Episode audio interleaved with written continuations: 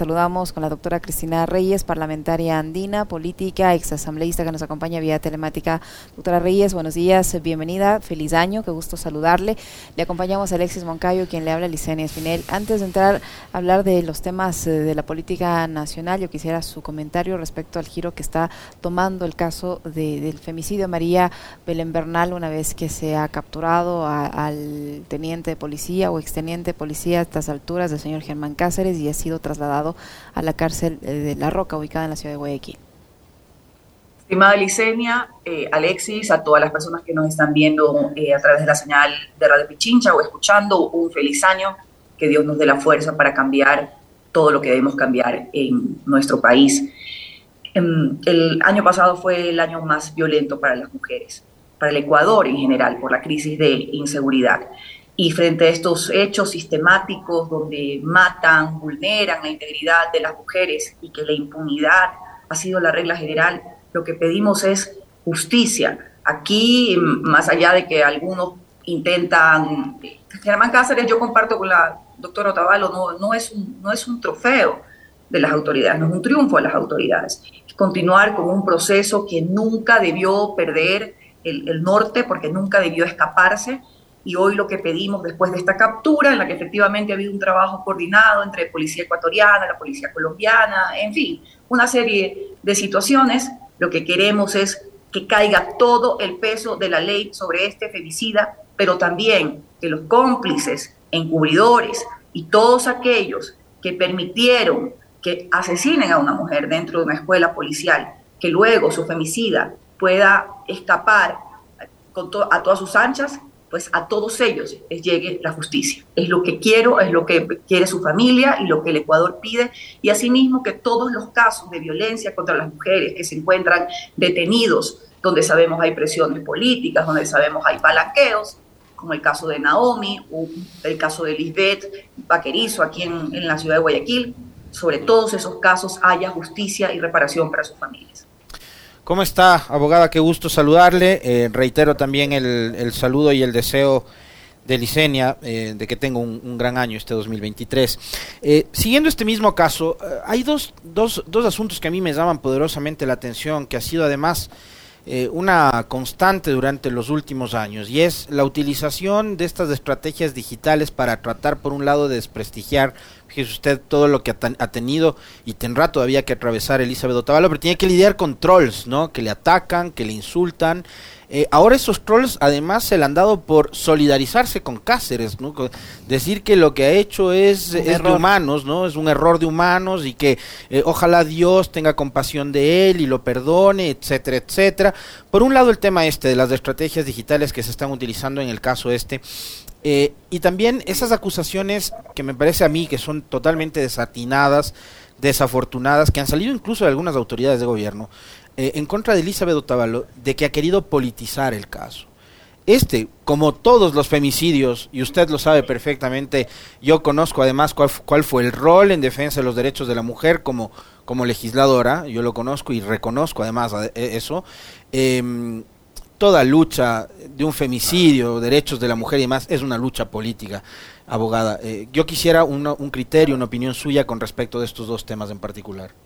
Bueno, primero expresar, como ha expresado el Ecuador entero en su inmensa mayoría, toda la solidaridad a Elizabeth Otavalo como madre y a todas las madres de las mujeres que han asesinado el año pasado y otros años en el país, eh, por esa voluntad, por no quebrarse frente al dolor que enfrentan. El caso de la doctora María Belén Bernal se convirtió de alguna manera en, ejemplar por la lucha de su madre y también por, por los hechos acontecidos dentro de una escuela militar, haber asesinado a, una mujer, en este caso con un femicida claramente eh, identificado. Eh, yo esto de las estrategias digitales, estimado Alexis, que lastimosamente llevan ya algunos años y algunos gobiernos contaminando el debate político y a la opinión pública, creo más en la coherencia y en la fuerza ciudadana. Creo más que todavía el Ecuador tiene los principios bien claros y en este caso queremos un país libre de violencia.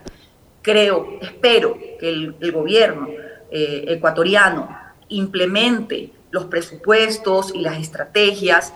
que claramente están delineadas en la ley contra la, la, erradicación y la violencia, de la violencia de género que aprobamos en la Asamblea Nacional en la legislatura pasada, donde se establece varias etapas para evitar de alguna manera que estos dolorosos casos que hoy está viviendo la mamá de la doctora María, María Belén Verdal y tantas madres en este país vuelvan a ocurrir. Hay una etapa de prevención eh, donde se tiene que apostar por la educación, presupuestos que apunten a eso desde la, eh, desde la, eh, desde la educación elemental hasta pues los medios de comunicación con grandes campañas, obviamente la de intermediación en el caso de ya mujeres que sean violentadas, los servicios de emergencia, los protocolos que se deben implementar en, la Policía Nacional, en la, fuerza, en la Fuerza Pública, por supuesto en Fiscalía, y luego también la etapa de reparación, una etapa que a veces lo único que queda en, este país es la impunidad, es como que han matado a un ser humano y, aquí lo que se pide es justicia. Y, tiene, y esa reparación eh, que la debe dar la justicia debe tener también un acompañamiento psicológico, no eh, como usted menciona, eh, no sabemos de qué, de, dónde vendrá, de qué clase de mentes perversas o gente sin corazón, los ataques hacia las familias eh, de las víctimas. Tantas cosas por cambiar y ojalá que aquí primen realmente los, los principios y el, el, llamado de la razón y del corazón a cambiar estas cosas que ocurren en el Ecuador, que somos un país que sistemáticamente vulnera los derechos de las mujeres. Cristina, el presidente de la República, al referirse a la captura de este señor Cáceres, ha dicho que con eh, eh, este traslado del ex policía eh, que ahora se encuentra en la cárcel de La Roca, este traslado representa en sí un precedente contra la impunidad ante actos de violencia contra la mujer, que esta es eh, la, forma como el gobierno está enfrentando la impunidad. ¿Es, es así? ¿Usted comparte ese criterio? Usted mencionaba dos también casos que, eh, que no, han conmocionado a la sociedad, con el caso Arcentales, el caso de Lizeth Vaquerizo, donde tampoco hay ningún tipo de avances. Por el caso de Cáceres, ¿se puede decir que es un precedente? A ver, en este caso puntual no podemos también desmerecer que hubo una acción coordinada porque también existió una teoría y por eso también me sumo a esto de que Cáceres debe estar a buen recaudo, tiene muy buen, tiene información probablemente de alto mando de, la policía. Yo no quiero decir que toda la Policía Nacional eh, está, está contaminada, pero evidentemente ha habido malos elementos. También la, la grave crisis de inseguridad, eh, el, enfrentamiento que hemos tenido contra el crimen organizado, me refiero como país, al narcotráfico, que también ha involucrado algunos elementos eh, de, la fuerza pública, indica que la Policía Nacional necesita una depuración profunda para hacerle frente a, a, los problemas, a los graves problemas de la sociedad. Lo que quiero decir que no hay que desmerecer que en esa lógica que se pensaba que pensamos que existió encubrimiento eh, para que esta persona que tiene información eh, no, no cuente lo que realmente eh, pasó, le dejaron escapar. Hoy lo han capturado, lo que se pide es que se lo mantenga a buen recaudo, con vida, que no pase como en otros casos que efectivamente aparezcan muertos en la celda, que declare, que diga la verdad, que se le siga un debido proceso, pero que caiga sobre todo el peso de la ley, que no haya ningún espíritu de cuerpo. Y pues, y pues bien, eh, yo espero realmente que se siente una, un precedente ejemplificador eh, sobre lo que puede ocurrir. Eh, contra quienes atentan contra, nuestras, contra las mujeres ecuatorianas y en definitiva este caso que eh, empañó de alguna manera la Policía Nacional. Ahora, abogada, esto tiene que ver y mucho con, con el tema de la, de la inseguridad. Eh, quisiéramos también hablar de manera más integral sobre este fenómeno que está eh, enfrentando el país y que vemos de parte del gobierno no hay una estrategia clara. han hablado de que tienen un plan de seguridad, un cuaderno que lo exhibió el presidente en un medio de comunicación pero del cual no se conoce el contenido y que han dicho que se necesita para implementarlo más o menos 5 mil millones de dólares, que no sabemos de dónde van a venir ni nada por el estilo. Eh, pero cerramos, lo cierto es que cerramos el año con más de 4.500 muertes violentas en todo el territorio nacional y con eh, una cifra récord, ¿no? De 25.5 este, homicidios por cada 100.000 habitantes, ¿no? Superando en mucho cifras que antes exhibía el Ecuador. Em, ¿Cuál es, digamos, también su eh, reflexión en torno a lo que está haciendo, lo que no ha hecho, por supuesto, el gobierno en materia de seguridad y estos relatos que son a mi, a mi, modo de ver, bastante demagógicos, eh, pretendiendo hacernos creer a los ecuatorianos que con una consulta popular mágicamente se van a terminar todos estos problemas. Efectivamente, con una consulta popular no se van a resolver los problemas. Y mal hace el gobierno en enfocar como una solución a la crisis sin precedentes de inseguridad que vive eh, el país a la, conexión de unas preguntas que otro tema es el que debamos analizar y pensar de manera reflexiva y responsable qué vamos a hacer eh, eh, con ellas. Entramos a un año 2023, luego de bonitas fiestas familiares, ya a la realidad que nos enfrentamos todos los días. Un año sumamente complicado en lo económico, en lo político, en lo social,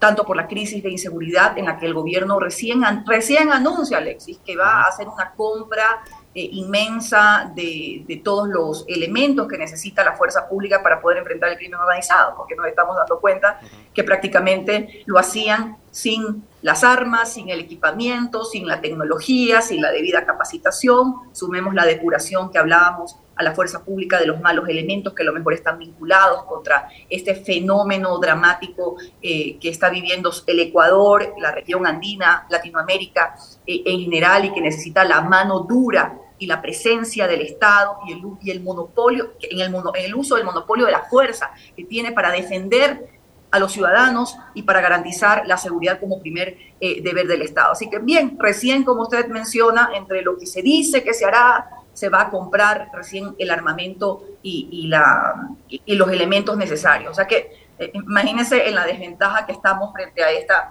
eh, situación. por otro lado también nos enfrentamos a una a una maraña de, conflictos en la elección, por ejemplo, de los vocales de la judicatura, em, cuando sus miembros, que son los que tienen que designarlos, también están en este momento como en suspenso porque vamos a una elección de autoridades seccionales, también de vocales del Consejo de Participación Ciudadana y Control Social y una pregunta que de alguna manera desconfigura todo el sistema constitucional respecto a su, a su elección. Eh, desmantelamiento de los servicios públicos, una política económica, a mi entender, y la de muchos ecuatorianos completamente equivocada de este gobierno. Entonces, evidentemente, las perspectivas no son buenas frente a esta eh, situación eh, tan, tan, tan, tan, complicada que vive el país. corresponde, obviamente, empezar a ordenar un poco esta situación y obviamente no parar en la exigencia que el gobierno rectifique en, todas las políticas que debe implementar para que podamos tener una, una vida más armónica en el Ecuador. Cristina, en estos momentos estamos ya en plena campaña electoral y, terminamos un año bastante complicado en diversos aspectos económicos, de seguridad, en el ámbito político también, que no ha sido la excepción. Usted mencionaba hace unos instantes el, el lío que existe en el Consejo de Participación que no logra eh, nombrar al presidente del Consejo de la Judicatura y nos enfrentamos a una campaña electoral por las elecciones seccionales. ¿Cómo mira usted eh, cómo se está desarrollando este proceso? ¿Qué expectativa le genera en la ciudad de Guayaquil, por ejemplo, eh, el mismo? Varias cosas, eh, estimada Licenia. Primero, la serie de dudas, de, interrogantes, de sospechas que se genera respecto al Consejo Nacional Electoral, las quejas que se genera por la posible politización de algunas juntas provinciales, de la inacción frente a las, em, frente a las infracciones electorales cotidianas, burdas,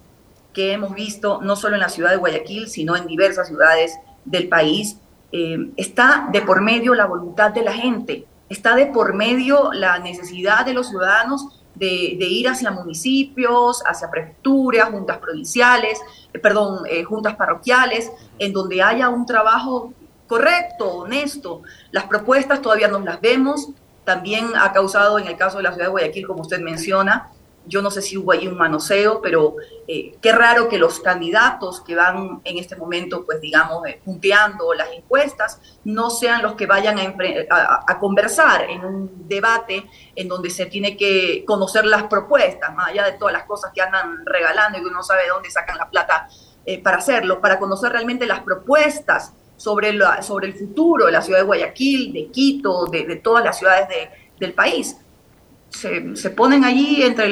a debatir supuestamente con los candidatos que tienen menos eh, opciones. Em, ojalá que algún día podamos tener un consejo electoral que no genere dudas, sino que genere certezas de que el voto que el voto expresado en las urnas va a ser respetado, que las reglas del juego van a ser claras para todos, que se va a jugar limpio, que las propuestas son las que van a primar más allá de posturas clientelares o de lastimosamente eh, pues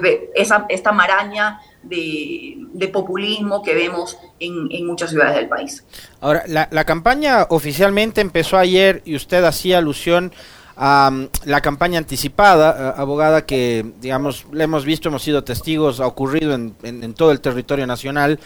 Em, de parte además de diversas organizaciones políticas, no ha sido exclusivamente solo una, pero hay algunas que se ha sido muy grosero, ¿no? Este, yo, yo estuve la Navidad y el fin de año en, en, su ciudad, en Guayaquil, este visitando a, a, mi hija y compartiendo con ella. Y claro, uno pasaba por el puente de la Unidad Nacional y de verdad que se encontraba con unas estructuras que además deben costar un muy buen dinero, además eran, no eran unas, unas lonitas nomás ahí mal puestas, no era una, una, estructura muy bien hecha, muy bien diseñada en cada uno de los postes del puente de la Unidad Nacional. Y antes de ingresar a, a, Guayaquil, durante toda la carretera, uno podría encontrarse con unos, los muros de los solares totalmente pintados con propaganda. Y claro, el pretexto que nos ponía acá la semana anterior el vicepresidente Pita, lo he escuchado en otros medios de comunicación donde ha repetido las mismas líneas, es que las organizaciones políticas han sobrepasado la capacidad que tiene el Consejo Nacional Electoral para controlar la precampaña. Y decía, bueno, eh, la Asamblea, el Parlamento tiene que eh, generar reformas al Código de la Democracia, a la ley electoral, para eh, darnos mecanismos o herramientas para poder controlar. O sea, también trasladándole la responsabilidad de los problemas electorales que tiene el país a la Asamblea Nacional. ¿Qué debería hacer el Consejo Nacional Electoral para impedir que se anticipen en la campaña. Y por otro lado también eh, Cristina usted que ha sido y es una política con mucha experiencia que ha militado además durante mucho tiempo en un partido político de los de los que tienen más historia en este país que es el Partido Social Cristiano eh, digamos un ejercicio de reflexión a la interna que deberían hacer las organizaciones políticas con respecto de el cumplimiento de la ley.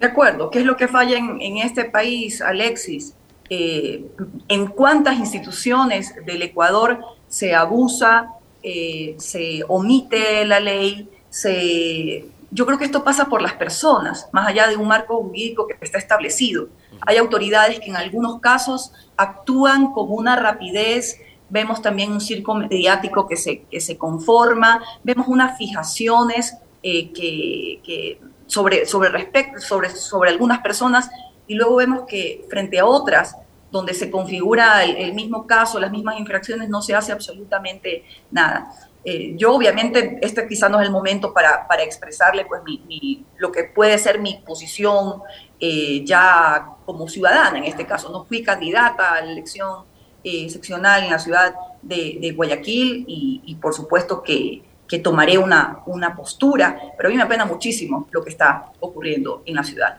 Yo me formé y trabajé durante muchos años junto a un hombre como fue Jaime Nebot, que es un gran administrador, que es una eh, persona que ha cambiado para bien la vida de la gente, los barrios populares de la ciudad, y hoy realmente me da pena, me da vergüenza ajena ver el circo, el desfalco, la corrupción, eh, el cinismo con el que se está manejando la administración de la ciudad. Es realmente calamitoso. Y encima también vemos ahora eh, cómo se aprovecha de la maquinaria institucional pues para hacer campaña anticipada. Eh, lo que realmente pido en este caso, y el de la ciudad de Guayaquil y de todas las ciudades, es que analicemos a profundidad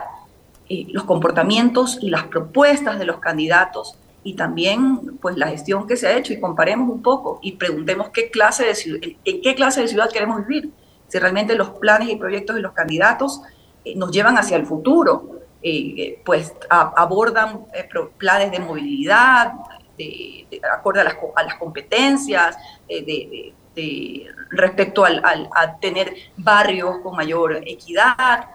con el, servicio de, limpieza, de recolección de basura, etcétera. y, por supuesto, las ciudades modernas también aspiran a, tener otra clase de, servicios de parte de sus autoridades, que todo eso se analice, ojalá que el debate de alguna manera pueda servir para, em,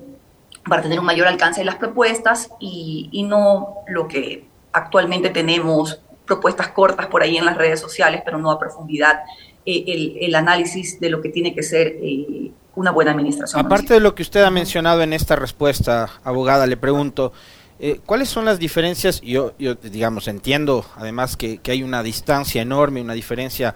eh, que creo que no sé si será personal, pero sí tiene que ver mucho con lo político entre usted y la, actual alcaldesa Cintia Viteri. Pero, ¿qué diferencias establece entre lo que fueron las administraciones de Jaime Nebot y lo que ha sido la actual administración municipal a cargo de Cintia Viteri, que, digamos, tiene la misma matriz política, que es el PSC?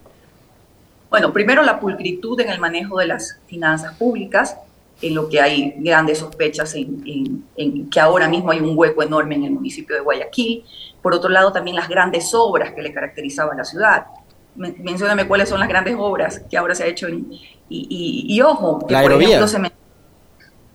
eh, pues bueno, la, la aerovía ahora probablemente está teniendo algún problema respecto a la capacidad de movilización, etcétera. Yo no conozco los, eh, la situación. Pero bueno, no solamente la, aerovía como un medio de transporte, la, el sistema unificado de transporte en la, en la ciudad, la metrovía, también sirvió. Hay que ampliarlo, hay que mejorarlo. Las ciudades van creciendo, van cambiando. Las grandes obras en los barrios populares, puentes, etcétera, avenidas, etcétera. Eso no pasa hoy en la ciudad eh, de, de Guayaquil. Insisto, Em, lo importante es que el ciudadano pues vote con conciencia, analice con profundidad y eh, piense que las ciudades necesitan y merecemos un mejor futuro y una mejor calidad de vida. Precisamente, Cristina, por esa falta de, propuesta que usted mencionaba, hay, muchísima indecisión todavía en la gran mayoría de electores y esa indecisión se concentra fundamentalmente en la gente joven. Y vemos a candidatos recurrir a bailes y a retos a TikTok un poco para convencer a esos jóvenes. ¿Qué, les, qué mensaje les enviaría usted a, a esos jóvenes que aún están indecisos y cómo tomar una decisión correctamente y basados obviamente en la información? Bueno, es que eh, obviamente el debate público no pasa por, por un baile simpático en, en, TikTok, que no tiene nada de malo en hacerlo, pero lo malo sí sería es que la campaña se centre exclusivamente en esas estrategias simpáticas eh, en las redes sociales. Hay que aterrizar realmente la propuesta para que la ciudadanía pueda conocerla, pueda contrastarla, pueda eh, criticarla si es necesario también se pongan en evidencia los problemas que atraviesan los, barrios eh, y en la que yo creo que también se acabó esto de no es mi competencia. Obviamente hay competencias exclusivas que establece la Constitución eh, respecto, por ejemplo, al, manejo de la seguridad, pero ¿quién mejor que los alcaldes o alcaldesas que conocen lo que pasa en los barrios para tener un trabajo coordinado y articulado? Respecto a la violencia de género, también se pueden establecer estrategias y es más, por ejemplo, la ley establece que los GATS tienen que trabajar en planes, eh, de, en planes y estrategias articuladas para poder eh, evitar que, que, haya violencia contra las, contra las mujeres. Eh, en fin, em, también aquí es un llamado a que la, la, gente joven se interese. Obviamente a veces hay una completa animadversión, pero se trata de nuestro futuro, se trata de nuestras ciudades, de la vida de la gente en la que habitamos, en las ciudades que habitamos, en las que vivimos, en las que desarrollamos nuestros proyectos eh, de vida. Entonces, el llamado también, por supuesto, es a la ciudadanía a votar con conciencia. Cuando nos quejamos después de las autoridades que tenemos, pues tenemos que pensar quiénes las colocaron allí. Y obviamente la respuesta será a los ciudadanos. Para cerrar, porque se nos va terminando el tiempo, abogada, eh, en términos generales, quiero pedirle su opinión con respecto de la consulta popular planteada por el gobierno. No preguntarles cómo va a votar, pero bueno, si quiere decirnos también, vale, pero preguntarle cuál es su criterio con respecto de los temas que ha planteado el presidente en la consulta y si es necesaria, ¿no? A ver, partamos este, en, los breves, en los breves eh, antecedentes de que muchos presidentes han utilizado esta herramienta constitucional para preguntarle a la gente sobre diversas cuestiones, que si esto es legal, que si esto es legítimo, que si esto es constitucional, la respuesta es sí. El presidente tiene la prerrogativa de consultar a los ciudadanos. Pero aquí viene, obviamente, una serie de cosas que no hay que tomarnos a la, la ligera. Lo que usted mencionaba, Alexis, soluciona estos, los, esta consulta con sus preguntas, los graves problemas que atraviesa el Ecuador, de ninguna manera. La seguridad eh, del país depende de la pregunta uno, independientemente que yo sí esté a favor de que se extradite a personas que estén vinculadas con el narcotráfico y crimen organizado para que después no hagan la fiesta en las cárceles ecuatorianas, que es un desastre aquí en el país. Entonces, son, a ver, esto, esto es algo que hay que analizarlo, obviamente también se vincula siempre y hay algunos procesos, algunas personas mencionan a León Febres Cordero o a Sixto Durán Ballén en consultas que ellos han dado, en las que la gente ha rechazado el, el, contenido de las preguntas, incluso si han habido preguntas eh, buenas, correctas, por eh, algún mala, alguna eh, mala situación de popularidad de los presidentes de ese momento. ¿Qué decirle ahora de un presidente que lamentablemente por su mala política económica, por su falta de empatía en, los temas sociales, pues hoy tiene una de las credibilidades más bajas de la región latinoamericana. Sin embargo, soy una persona demócrata, soy una persona responsable, evidentemente no puedo adoptar posturas a veces irreflexivas o un poco radicales de algunos, de todo no, sin aplicar, el, sin analizar el contenido de las preguntas, ni tampoco todo sí, sin analizar el contenido de las preguntas. Hay que, hacer, hay que ser responsables. Lo que yo le mencionaba también, o sea, mire usted la contradicción, estamos yendo a una elección a elegir eh, miembros del Consejo de Participación Ciudadana, un una institución seriamente cuestionada, yo misma la he cuestionado, y estamos en una pregunta cambiando constitucionalmente el modo de elección de las autoridades de control que involucra a los miembros del Consejo de Participación eh, Ciudadana. En fin, hay una serie de contradicciones, pero esto habrá que analizarlo con mayor calma eh, y buscando pues el, el beneficio del país. Probablemente el presidente pudo buscar otra vía para plantear estos temas, vía reforma constitucional a través de la Asamblea Nacional, con un mayor debate, una mayor amplitud, en fin, pero las cosas están como están eh, y, creo que lo responsable es eh, analizar con calma cada uno de los aspectos, no tomar posturas radicales por, digamos, sentimientos personales de animadversión o de simpatía hacia el presidente de la República, sino más bien eh, sobre lo que es mejor para el país de forma coherente, responsable y objetiva.